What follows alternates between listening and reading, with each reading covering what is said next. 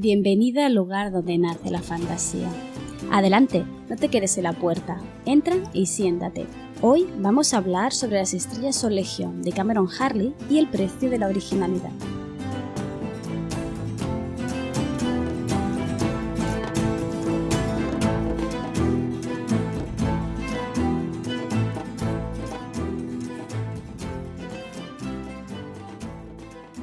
En el segundo episodio del podcast te recomendé a Cameron Harley como una de mis tres autoras favoritas de fantasía.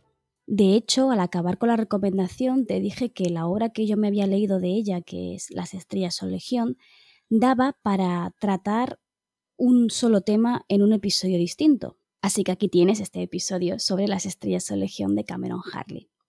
Esto no va a ser una reseña al uso, Tampoco va a ser un análisis de la obra en la que te voy a spoilear de qué trata la obra, no. Vamos a hablar de un aspecto que en literatura se habla mucho, pero he visto que la mayoría lo usan de forma incorrecta. Y estoy hablando de la terminología, la palabra original. Seguro que has escuchado, que has leído muchas reseñas en las que se hablan de una obra en concreto como original. ¿Qué quiere decir ser original? De hecho, a Cameron Harley se la describe, yo misma lo he hecho, como una autora muy original. Tanto que su obra gusta y disgusta a partes iguales. Es decir, es tan diferente, tan, entre comillas, original, que no acaba de gustar a todo el público. Para entender esto, para entender por qué suceden estas cosas con varias obras, no es la única, primero tendremos que hablar sobre qué quiere decir ser original.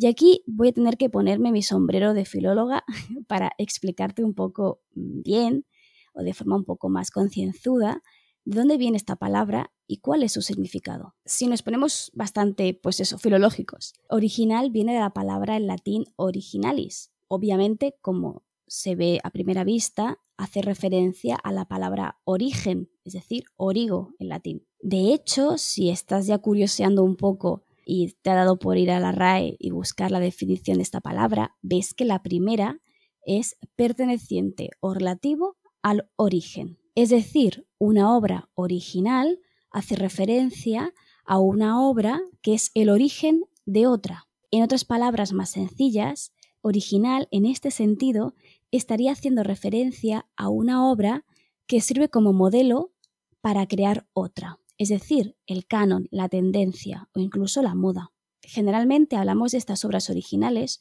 como un modelo a seguir, ya que debido a su importancia se imita y se reproducen otras obras similares.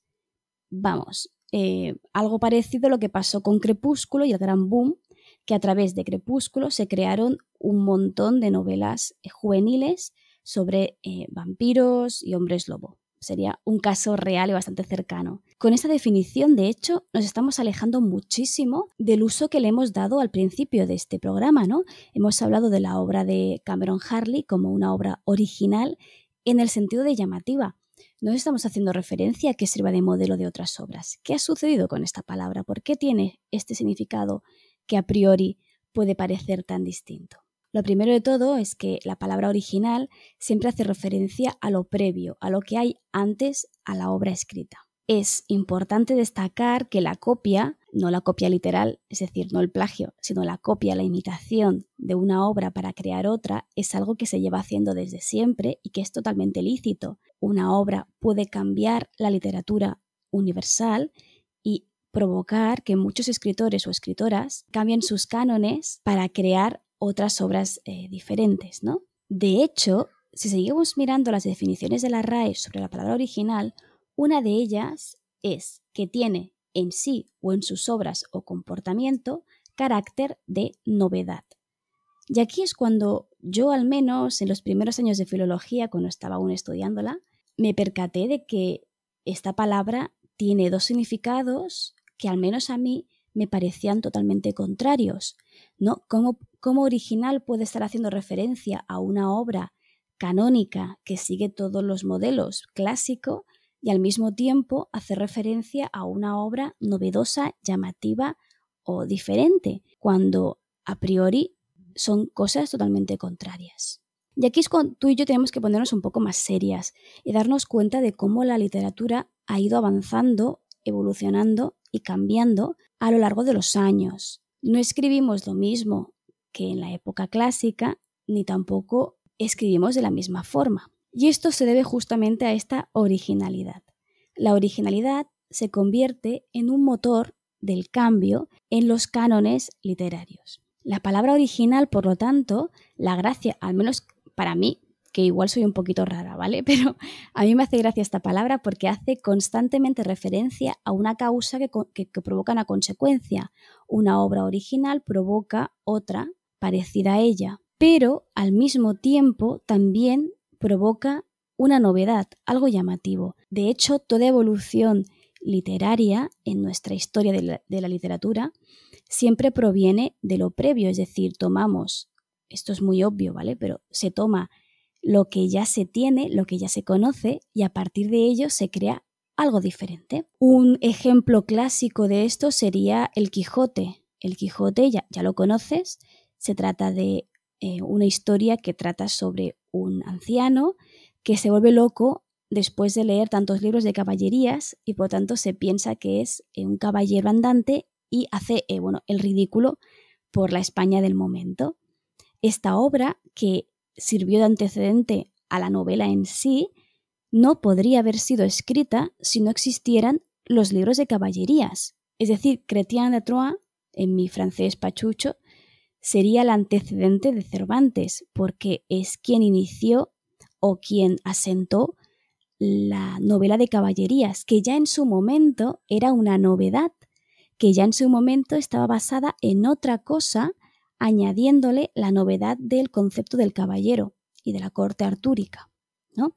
Si vamos haciendo esto y cada vez vamos dando un pasito hacia atrás, vemos como esta originalidad siempre, siempre, siempre se asienta sobre algo ya conocido. Es decir, que lo que decimos que es original, cuando hacemos referencia a algo llamativo, siempre, siempre estamos evocando a un origen, al lugar del que proviene. Es decir, algo original lo es en contraposición a lo previo. El Quijote era original porque rompía con los cánones de, los libros de caballerías. De esta forma vemos cómo todo cambia, evoluciona y va mutando con el paso del tiempo y lo que es más importante, con el cambio de la sociedad.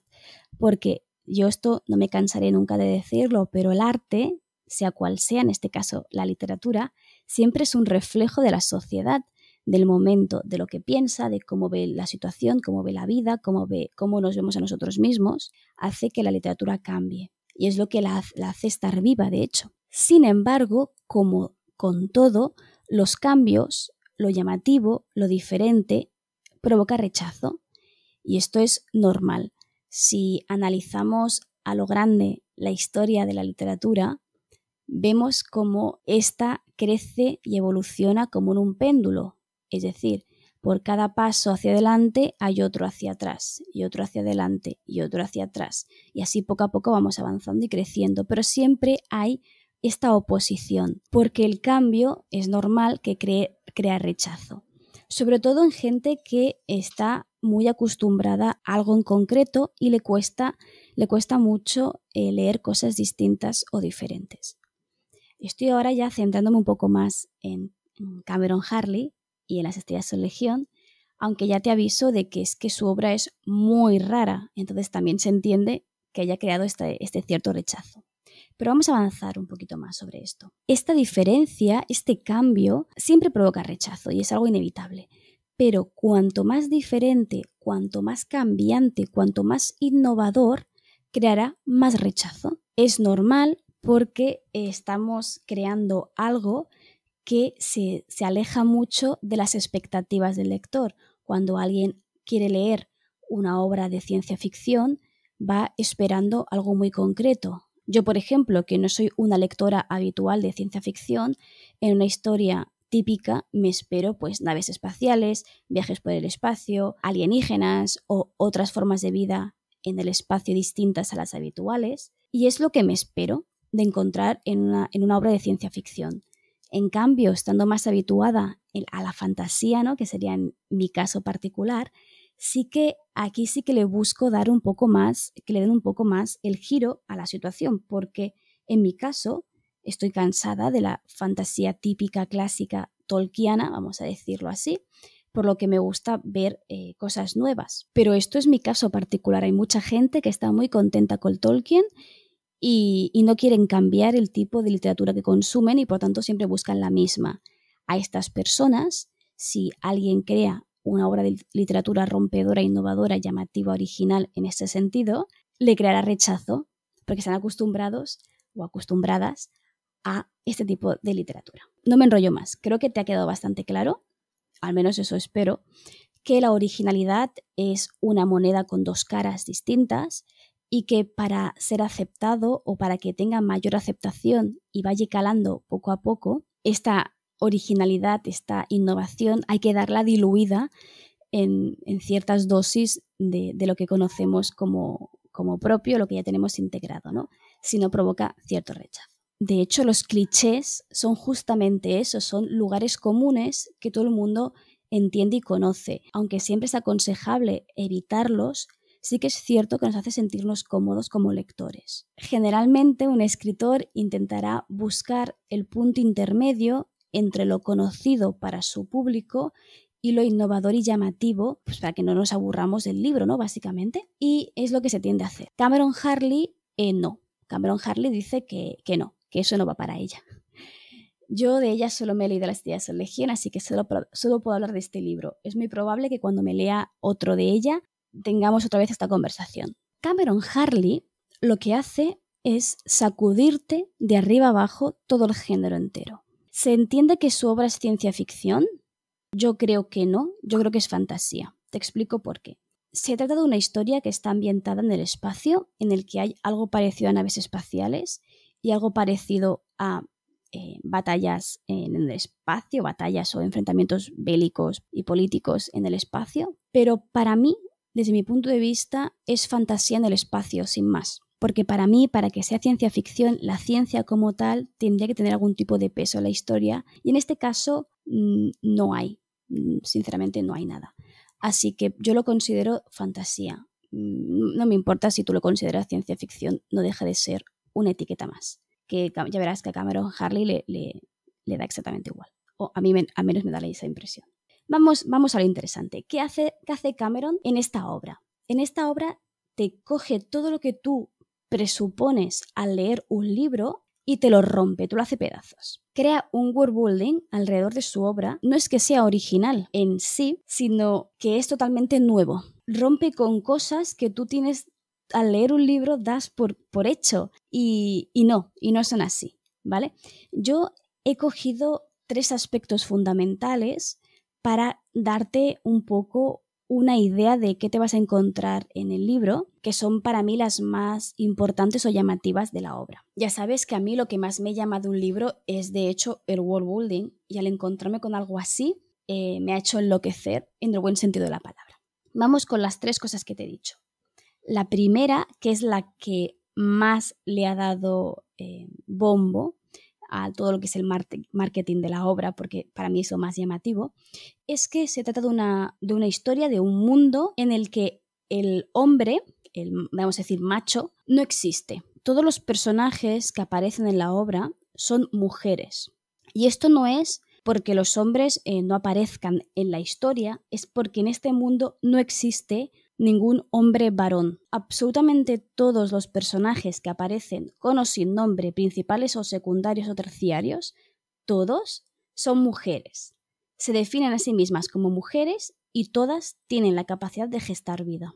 Es decir, se podría decir que son mujeres cis en un mundo en el que no existe el concepto de hombre, por tanto eh, es un poco raro llamarlo así. ¿Vale? Pero para que te hagas una idea. Esto de por sí es muy rompedor. Te, está creando un space opera en el que se explica eh, un conflicto entre dos civilizaciones distintas, y es que en ninguna de las dos naves existe ni un solo varón. Se trata de una historia en la que hay dos civilizaciones distintas, todos los miembros de las dos civilizaciones son mujeres con la capacidad de gestar, pero no hay nadie con la capacidad de fecundar esos vientres.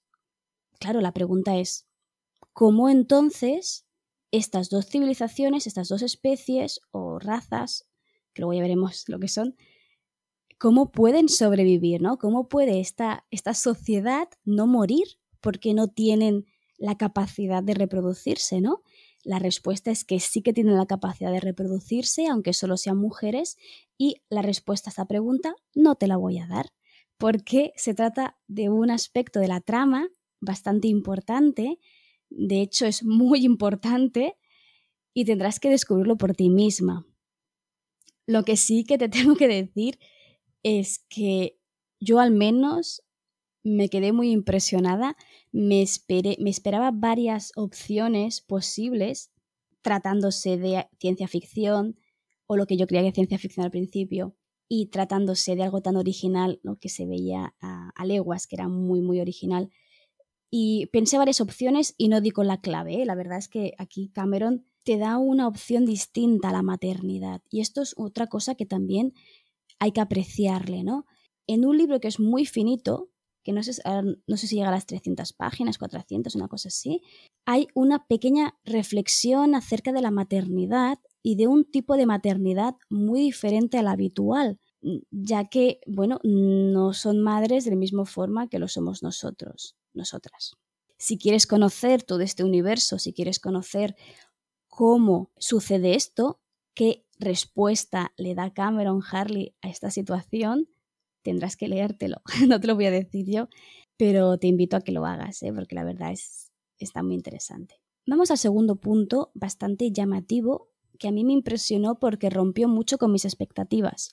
Y son las naves, las naves espaciales. Cuando hablamos de naves espaciales en, bueno, en el espacio, valga la redundancia, lo habitual es que te esperes un cacharro metálico con, pues yo qué sé, con propulsores, redondo o triangular, bueno, triangular un poco difícil, rectangular o lo que sea, pero te lo esperas como de metal, te esperas pues la típica nave que aparece en todas las películas, ¿no? Pues no, Cameron Harley decide que no. De hecho, la propia protagonista bueno, ya te lo conté en el, en el podcast anterior, pero esta historia está dividida en, dos puntos de vista. Zan, que es, para mí es la protagonista real, y luego está Haidt, no sé cómo, cómo, se pronuncia. Son dos puntos de vista distintos de dos mujeres con dos propósitos o formas de ser distintas. La gracia es que Zan acaba de perder la memoria, se acaba de despertar de algo que nadie le explica qué ha sucedido, está herida, así que supone que, ha sido algún tipo de enfrentamiento o algún tipo de algo, y ella misma te habla de todo lo que va averiguando sobre sí misma, el universo, y ya lo conoce, pero de todas formas te lo describe. Y de hecho, la nave la llama nave mundo, porque es una nave que viaja por el espacio pero en sí misma es también un mundo. Y esto es lo que a mí me ha resultado más chocante y es lo que ha, hecho que separe muy rápidamente esta obra de la ciencia ficción, porque las naves, además de ser naves, también son organismos vivos. Y esto es un punto muy llamativo de esta obra. Las paredes que deberían ser metálicas por, por asociación a la cifi habitual, eh, no lo son y son de carne, son orgánicas, ¿no? La nave, igual que las personas que habitan en su interior, tiene vida y como todo organismo vivo, también muere y también envejece. Es curioso cómo en ciertos momentos se ve como las naves pueden envejecer y con este envejecimiento pueden padecer ciertas enfermedades asociadas a la edad. Y, esto, bueno, me ha parecido muy, llamativo también, porque no deja de separarse muchísimo de la ciencia ficción habitual. De hecho, no sé si la conoces, pero hay una serie de ciencia ficción bastante antigua, eh, llamada Galáctica, en la que los malos, los aliens, son justamente eso, son una especie de mezcla entre máquina y ser vivo. Eh, hay un momento al inicio creo que es la primera temporada o así, que un personaje por razones X se mete dentro de una de estas máquinas y se encuentra que, pues que sí, que por fuera es una nave, pero por dentro es un organismo vivo, tiene tendones, tiene músculos, tiene órganos incluso, ¿no?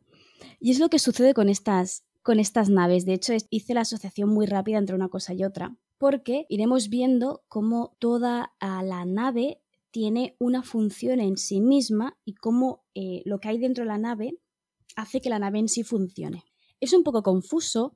Hay momentos en los que tenía que dejar de leer para asimilar lo que me estaba explicando la autora. Esto es verdad. Es una lectura que te provoca eso, parar y decir, espera, ¿qué me acabas de decir? ¿Qué, qué, qué?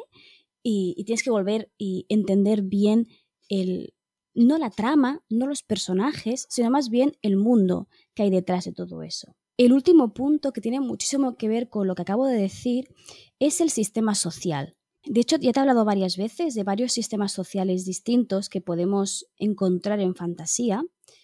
Generalmente todos tienen a ser feudales y esto es muy aburrido. y o podemos innovar y podemos cambiar. En este sentido, Cameron Harley ha mantenido esta idea de que la nave es un organismo vivo y como todo organismo tiene ciertas partes que cumplen funciones eh, vitales, ¿no? Igual que nosotros tenemos pues el corazón que bombea sangre, los pulmones que nos dan oxígeno, el estómago, etc, etc, etc. Este mundo estará dividido en distintas capas de profundidad. Lo que me ha parecido curioso es que las, no todas las capas saben de la existencia de las demás. De hecho, en las capas inferiores no se creen que puede salir a la superficie. Por ejemplo, lo que le da bastante gracia a la obra, ¿no? De hecho, es una obra un poco claustrofóbica porque eh, se está encerrado dentro de este mundo, no se ve el exterior en ningún momento y nadie cree que se pueda salir fuera, ¿no? Todo, es todo muy es todo muy raro, te voy a ser franca, muy, muy raro. De hecho, los niveles son muy, muy extraños, hay criaturas, eh, bueno, mm, peculiares. De hecho, de hecho, mm, yo me atrevería a decir que los personajes de esta obra no son humanos, o al menos a mí no me lo parecen. En ningún momento se dice que son, pero por las descripciones que hacen, no parecen humanas pero tampoco te lo deja claro y ahí está la gracia, ¿no? Como está enfocado desde el punto de vista de los personajes en sí y los personajes obviamente ya saben cómo son y no se autodescriben a sí mismos porque sería poco realista, solo te describe las particularidades de cada persona en sí, ¿no? Entonces, cogiendo ciertos retazos de cada personaje te das cuenta de que, bueno, a lo mejor tienen forma humanoide, ahí no te voy a mentir, sí, ¿no? Tienen dos brazos, tienen dos piernas, pero el resto el resto a mí no me suena humano, la verdad. Y me gusta, y me gusta que no me diga qué son. Mientras que en otros, en otros libros me gusta este todo cuadrado, en este queda muy bien el hecho de no saber exactamente qué son. Y esta es la gracia, ¿no? De hecho, cuando hace un momento estaba diciendo lo de las capas en el propio mundo, lo llamativo es que en cada capa tienen un sistema de gobierno distinto y una forma de vida distinta. ¿no? Podemos encontrarnos una sociedad que tiene pues algo parecido a un consejo, mientras que en la superficie es todo más rollo una especie de realeza impuesta, dictadura, vamos, algo así, una mezcla de algo así. Y es curioso, de hecho es muy curioso como la, digamos, vamos a llamarla la reina o la que manda en la superficie, no conoce a los que mandan abajo y a la inversa, no se conocen entre sí y no saben qué, sucede arriba o qué sucede en el interior de ese mundo. Ay, no te puedo decir nada más porque te estaría destrozando el libro, así que creo que voy a dejarlo aquí. Me gustaría concluir diciendo que Cameron Harley es muy innovadora, es muy llamativa, crea una obra muy original que toma cosas muy básicas de la ciencia ficción que podría ser el conflicto entre dos subespecies alienígenas, pero te rompe con todos los clichés, todas las pretensiones y todo lo que puedes dar por entendido del género. Creo que te puede gustar muchísimo, tanto si lees como si no lees ciencia ficción. De hecho, ya te lo he dicho, para mí es fantasía. Te puede gustar mucho si estás cansada de leer siempre lo mismo. Te va a fascinar si eres como yo, una enamorada del world pero es que aparte, aparte de todo lo, llamativo que tiene en sí el entorno, el envoltorio de la historia, tiene una historia, una trama argumentativa muy, muy inquietante, porque partes de una premisa muy llamativa. Si no has visto el, episodio anterior, Zan la que es para mí la, la principal protagonista, se despierta de una especie de coma en el que no recuerda nada, pero se sobreentiende o le deja caer que ella y Zaid tenían entre manos un plan súper importante que salvaría la vida a mucha gente si lo llevan a cabo de forma correcta. El principal problema es que Zan no sabe cuál es este plan, no sabe qué tiene que hacer y eh, tampoco puede preguntárselo a Zaid. Así que tendrá que eh, buscar pistas en su, en su memoria, en pequeños retazos que le van volviendo de tanto en tanto, pero lo más interesante es que ella misma, su, su yo del pasado, diríamos, le ha ido dejando pequeñas pistas para entender qué es lo que ella pretendía. De hecho, en varios momentos de la trama se plantea la pregunta de es que no sé si Zaid me está tomando el pelo y es ella la mala y estoy haciendo justo lo contrario de lo que tendría que hacer, ¿no? Esta, esta trama te atrapa enseguida porque no sabes muy bien por dónde va a ir, no, no sabes si Zan está haciendo bien, si está haciendo algo correcto o si la está liando parda, porque ella misma tampoco lo sabe. Decirte que obviamente al principio hay cierto, cierta confusión, la autora provoca esta confusión en el, lector porque transmite muy bien lo que siente el personaje y esto es algo muy bueno. Los, los personajes de esta obra son muy, muy llamativos, están bien trabajados y la evolución que se dan en ellos es bastante coherente. Bueno, es que los personajes son muy raros, la verdad. Yo no te puedo decir nada, tendrás que encontrarlos tú, pero se van, además de Zan y, y Zaid, se van añadiendo otros personajes que son cada una, bueno, cada una es un mundo, la verdad. Y tiene esta peculiar forma de escribirlos o de darles voz que hace que con solo escuchar sus palabras ya sepas exactamente quién está hablando. Porque, bueno, porque son muy peculiares, ya, ya, lo, ya lo verás. Y no solo en la forma de ser, sino también en la forma. Por, por eso te digo que humanos no son. Bueno, y como te puedes imaginar, ya me estoy yendo por las ramas. Yo venía a decirte que Cameron Harley está siendo para mí un descubrimiento increíble de este año. Tal vez voy un poco lenta porque ya ha sacado muchas más cosas en español, está a punto de, hacer otro lanzamiento si no recuerdo mal. Y como todo lo que me gusta y me entusiasma, te lo comparto y te lo ofrezco a ver si eh, piensas igual que yo, a ver si consideras que estoy demasiado flipada y en verdad no es para tanto. Todo, todo diálogo es bienvenido, me puedes comentar eh, en los comentarios de, aquí mismo o si quieres, la semana que viene estoy publicando esto el día 4 de agosto, el día 11 saldrá un artículo resumiendo un poco lo que he venido a decir aquí, un poco más ordenado de lo como, como lo he explicado aquí, que también puedes ir para allá y dejarme allí el comentario o puedes hablar conmigo por Twitter o bueno, pues lo que te sea a ti más cómodo. Lo más interesante de leer un libro es justamente eso, ¿no? Poder hablar con otra persona y poder comentar qué te ha gustado, qué te ha dejado de gustar. Si te interesa comprar y leer esta obra, te agradecería que lo hicieras a través del enlace de afiliados que encontrarás en la página web, en la entrada que saldrá la semana que viene, ya que si lo compras desde allí, Amazon me da nada, una miseria, pero me ayuda un poquito a mantener a flote la página web, que hay que pagar el mantenimiento y esas cosas. Debo decirte, esto es algo que también diré por redes, que he estado publicando una vez a la semana durante cuatro semanas el podcast, pero que a partir de ahora lo voy a hacer cada 15 días porque me gusta, me gusta mucho este formato nuevo, pero eh, genera mucho trabajo, como era obvio, ¿no? Y como no, solo estoy en este podcast, sino que tengo el de la palabra errante con cinco fantásticas escritoras más, eh, no me da la vida simplemente. Así que en lugar de tener un capítulo semanal, tendrás un episodio del podcast cada 15 días y la semana que no hay podcast te traeré el podcast convertido en entrada para que al menos tengas algo mío y no se quede el, blog eh, inactivo. Y ya está. Decirte que espero que hayas disfrutado este ratito conmigo Espero que te lleves una lectura, una próxima lectura que comentar conmigo. Si ya te has leído esta obra o si ya conoces a la autora, te invito a que, a que me comentes eh, qué tal, qué te pareció.